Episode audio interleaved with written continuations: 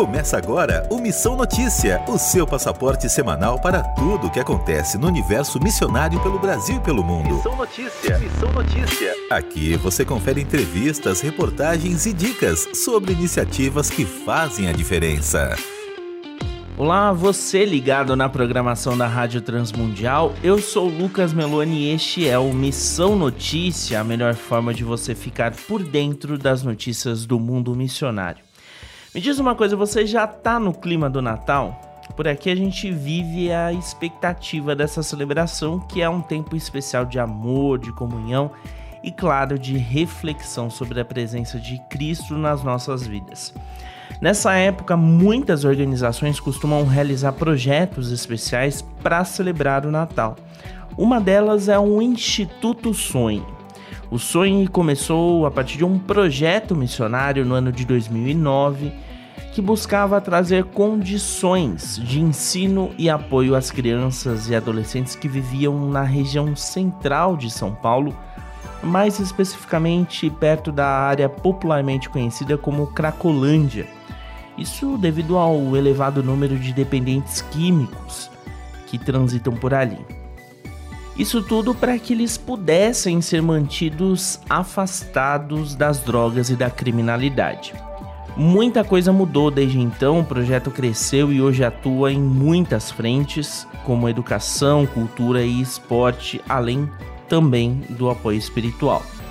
No Missão Notícia de hoje, a gente conversa com a fundadora e presidente do Instituto Sonha, Joana Machado, que vai falar sobre a ceia de Natal que a organização realiza na sede do Instituto na cidade de São Paulo na próxima quinta-feira, dia 15 e também em Itaíba, no sertão do Pernambuco, no sábado, dia 17, onde a organização tem uma outra unidade.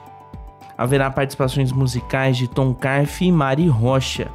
Joana, obrigado por aceitar falar com o MN, seja muito bem-vinda e eu quero ouvir você sobre essa iniciativa. Obrigada, Lucas, obrigada pela oportunidade de estar com vocês. Joana, eu gostaria que você começasse explicando o que é essa ação de Natal do Sonho. Bom, o Instituto Sonho atende em torno de mil crianças aqui na região da Cracolândia de São Paulo, a região central. Nós estamos realizando a ação de Natal desde 2012.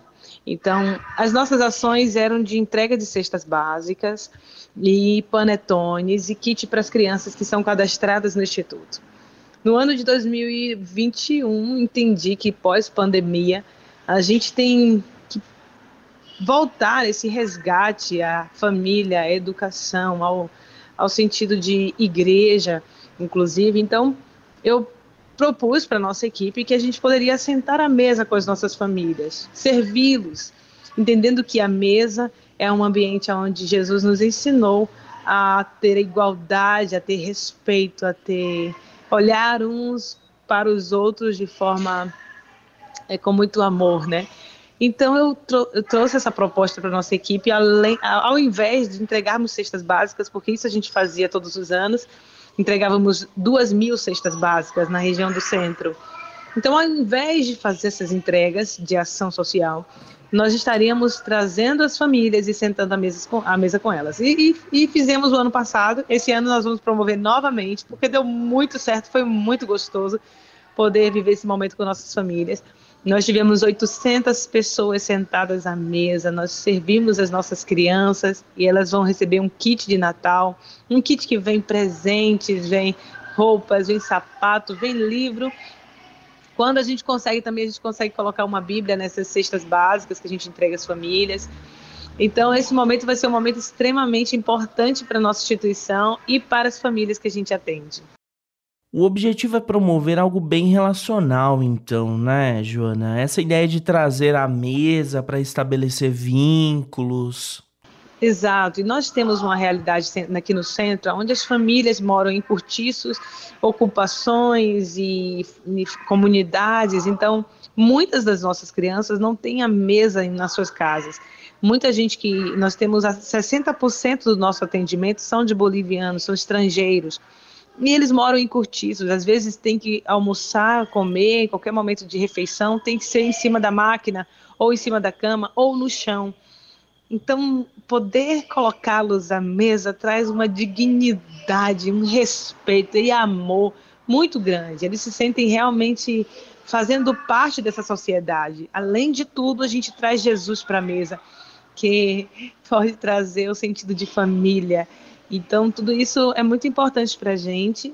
Tem sido experiências incríveis que nós vivemos aqui.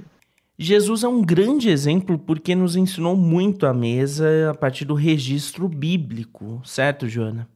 É, deixa a gente arrepiado, porque é o que a gente tem vivido aqui. Além de das famílias estarem à mesa, também nós temos proporcionado para os voluntários do Instituto, que às vezes são empresários, são pessoas que estão no dia a dia, é, nos escritórios, e não têm a oportunidade de ter essa vivência, de sentar com alguém que, que é extremamente diferente, cultura diferente deles, né? Então eles também sentam à mesa com as nossas famílias e podem comer juntos, compartilhar, ouvir uma música, ouvir uma palavra é, vinda do coração de Deus para a gente. Então isso tem sido esse momento muito especial. Quantas crianças e adolescentes são atendidos pelo sonho? Nós temos em torno de 400 crianças cadastradas no Instituto que são atendidas diariamente. Porém, atendemos manhã, tarde e noite e de segunda a sábado. Então, a gente tem, em média, mil atendimentos para essas crianças, são mil crianças atendidas, além das famílias que nós atendemos, e a favela do Moinho, que está próxima aqui ao Instituto. Nós também temos um atendimento social na comunidade. Quais os tipos de atividades desenvolvidas? Com as crianças da região central, cadastradas no Instituto, elas, nós oferecemos 18 atividades é, dentro dos quatro pilares, que é cultura, educação, arte e assistência social. Então, essas crianças participam de aulas como balé, jiu-jitsu, futebol, basquete, skate, aulas de inglês. Nós temos uma turminha de adolescentes que nós preparamos para o mercado de trabalho, que são o Jovem Sonhador. Então, é esse grupo de 30 adolescentes que são preparados, eles estudam aqui, fazem inglês, fazem todo o processo de, de preparação mesmo para entrarem em uma empresa. E nós já fizemos parcerias com as empresas para, após esse, esse curso, eles conseguirem estar como jovem aprendiz dentro da empresa. Além disso, com os pais, nós temos palestras. Alguns pais conseguem participar de algumas atividades de balé e jiu-jitsu. A gente também tem, todos os sábados, nós oferecemos palestra para família educacional, como educar seus filhos, como lidar com os problemas. Então, a gente oferece todos os sábados para uma média de 50 mulheres, para os homens também. Então, nós temos atividade com os homens de futebol, de uma escuta. Para a comunidade, que é próxima ao Instituto, nós atendemos 1.800 crianças lá.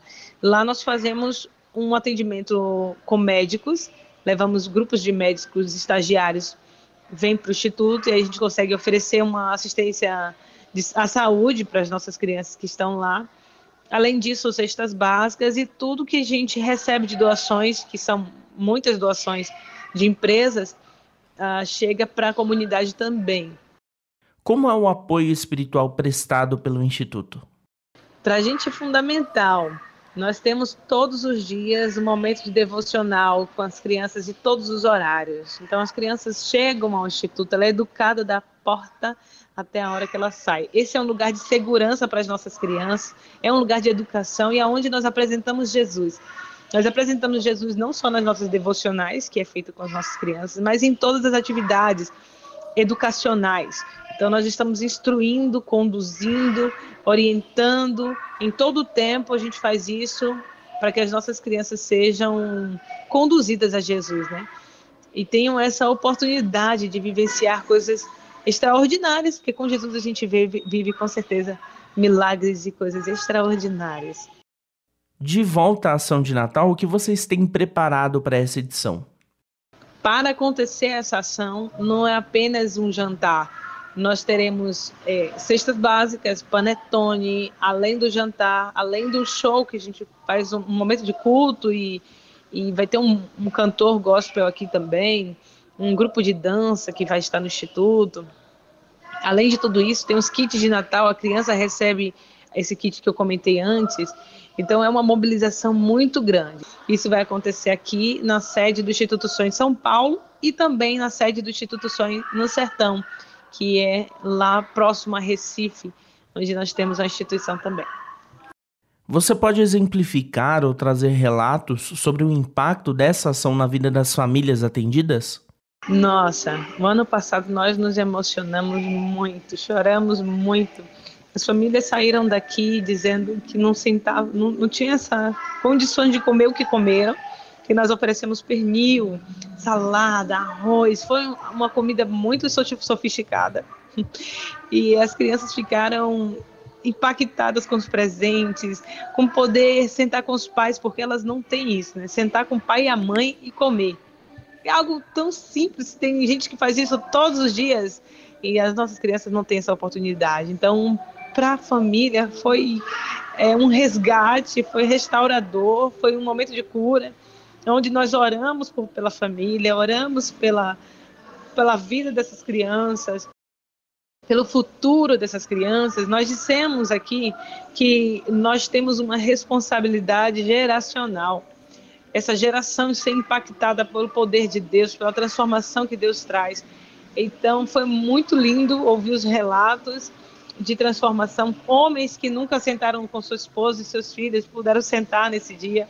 Nunca. Em uma vida inteira, nunca pôde sentar com sua família. Então aqui eles fizeram isso. Então foi muito emocionante. Em meio aos mais de 12 anos de atividades do Instituto, tem alguma história de vida, de pessoa alcançada por Cristo que tenha sido muito marcante para você? Temos várias, né? Uma foi recente que eu pude escutar de um adolescente de 13 anos e ele comentou comigo, tia, eu já ouvia falar de Jesus, mas eu não eu não sabia que era real, achei que era como se fosse uma história. Uhum. E aqui eu pude conhecer Jesus e ele disse: Jesus é o meu Salvador, Jesus é o meu Mestre, Jesus é o meu Senhor. Jesus ele perdoou os meus pecados e Jesus está na minha casa. A partir desse menino e das devocionais que ele ouve aqui, ele começou a, a ir à igreja e levou toda a sua família. Então é, é é até difícil falar, que a gente fica engasgado assim, né? Como a gente não percebe a, a dimensão do que é feito. Às vezes uma ação e apresentando Jesus aqui, a gente não tem a dimensão de tudo que vai ser feito, né? Talvez a gente não vá colher os frutos de todo esse trabalho, né? Talvez eu não vá colher esses frutos, mas com certeza eles estão aqui, estão acontecendo e eles são reais. Joana, o que é mais desafiador na missão do Instituto Sonho? Os desafios são pessoas qualificadas para as ações aqui de alfabetização, de educação, principalmente. O desafio maior são recursos para que a gente possa contratar nossa equipe, tanto nossa equipe técnica quanto nossa equipe de voluntários e professores. Então, esse sim é o nosso maior desafio. Você gostaria de compartilhar alguns motivos de oração pelo Instituto e pelo trabalho que realizam? Eu gostaria de, de falar algo que é uma frase que eu sempre uso da, da Nauzira Nascimento, nossa missionária, que também é conselheira do Instituto Sonho, e ela diz: Obrigada, Senhor, por fazer parte da história da vida dessas famílias e do que Deus está fazendo no mundo. Obrigada. Então, nós temos gratidão a Deus por poder estar aqui, fazer parte dessas histórias.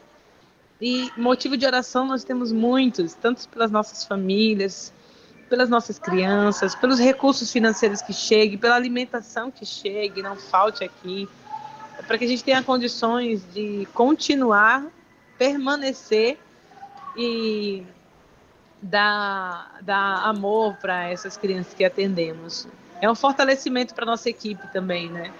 Se as pessoas que puderem estar ouvindo isso, orem pelo Instituto Sonho, orem pelos missionários que trabalham aqui, para que a gente possa continuar, permanecer em Cristo, mesmo diante das dificuldades. Antes de encerrar essa entrevista, deixo um espaço aberto para você passar redes sociais ou alguma forma de contato com o Instituto. Para você entrar em contato com o Instituto Sonho, você pode encontrar a gente no Facebook, no site Instituto Sonho. Você pode encontrar a gente na, no Instagram, também como Instituto Sonho, e por e-mail uh, como secretaria@institutosonho.org.br ou o contato no meu celular que seria 963424890. O Missão Notícia desta semana trouxe detalhes da ação de Natal do Instituto Sonho, além, claro, de outros projetos desenvolvidos pela organização. Quem conversou comigo foi a Joana Machado, fundadora e presidente do Sonho, a quem eu agradeço imensamente pela entrevista. Obrigada pela oportunidade. Deus abençoe vocês. Em missão. Levantamento da Sociedade Bíblica Americana, recentemente divulgado, identificou que americanos engajados nas escrituras são mais propensos a doar recursos financeiros. Segundo o relatório Estado da Bíblia, os americanos que leem as escrituras doaram em 2021 cerca de 145 bilhões de dólares a causas de caridade. A média por família cristã foi de 2.900 dólares, contra apenas 924 dólares em média de famílias não cristãs. O levantamento mostra, segundo a Sociedade Bíblica Americana, o quanto a generosidade é um aspecto natural daqueles que se declaram cristãos. Além de serem mais propensos a ofertar e a ajudar no funcionamento de igrejas e organizações, os cristãos são apoiadores e investidores em vidas, ou seja, investem também diretamente em pessoas. Com base nos resultados, a organização argumenta, ao longo do relatório, os benefícios da fé cristã à sociedade em geral, uma vez que o senso de solidariedade e empatia trazem impacto social direto. Para esta pesquisa foram coletadas 2.598 respostas telefônicas e online de americanos no começo do ano de 2022. Com trabalhos técnicos de Tiago Lisa, Lucas Meloni para a Rádio Transmundial. Anota aí. Nesta edição do Anota aí, a dica é cultural. The Chosen é uma série cristã que mostra detalhes da vida de Cristo a partir da visão dos discípulos que andavam com Jesus. O roteiro é muito rico e traz histórias bem aprofundadas, momentos emocionantes e edificantes, além de lições impactantes para o nosso dia a dia. Interessante também observar o amadurecimento dos personagens ao longo das duas temporadas que já estão disponíveis. A terceira está em fase de pós-produção e deve ser lançada em breve. Para assistir a série, não paga nada. É só procurar por The Chosen na loja de aplicativos do seu dispositivo. A gente vai ficando por aqui com Missão Notícia, mas nas plataformas digitais você tem acesso a todo o nosso conteúdo. Os episódios da primeira temporada estão lá e os desta segunda temporada, o começo dessa segunda temporada, também já estão nas plataformas. É só acessar lá sua plataforma de áudio favorita e procurar por Missão Notícia. Se você estiver procurando outro título, outro programa da rádio, é só colocar Rádio Transmundial e procurar por podcasts. Lá em transmundial.org.br você também acompanha tudo que é novidade no universo da RTM e a gente tem um encontro marcado na próxima segunda, às 16h30, pelo horário de Brasília. Essa edição contou com os trabalhos técnicos de Tiago Lisa, Pedro Campos e Luiz Felipe. Eu sou Lucas Meloni e a gente se encontra no próximo Missão Notícia.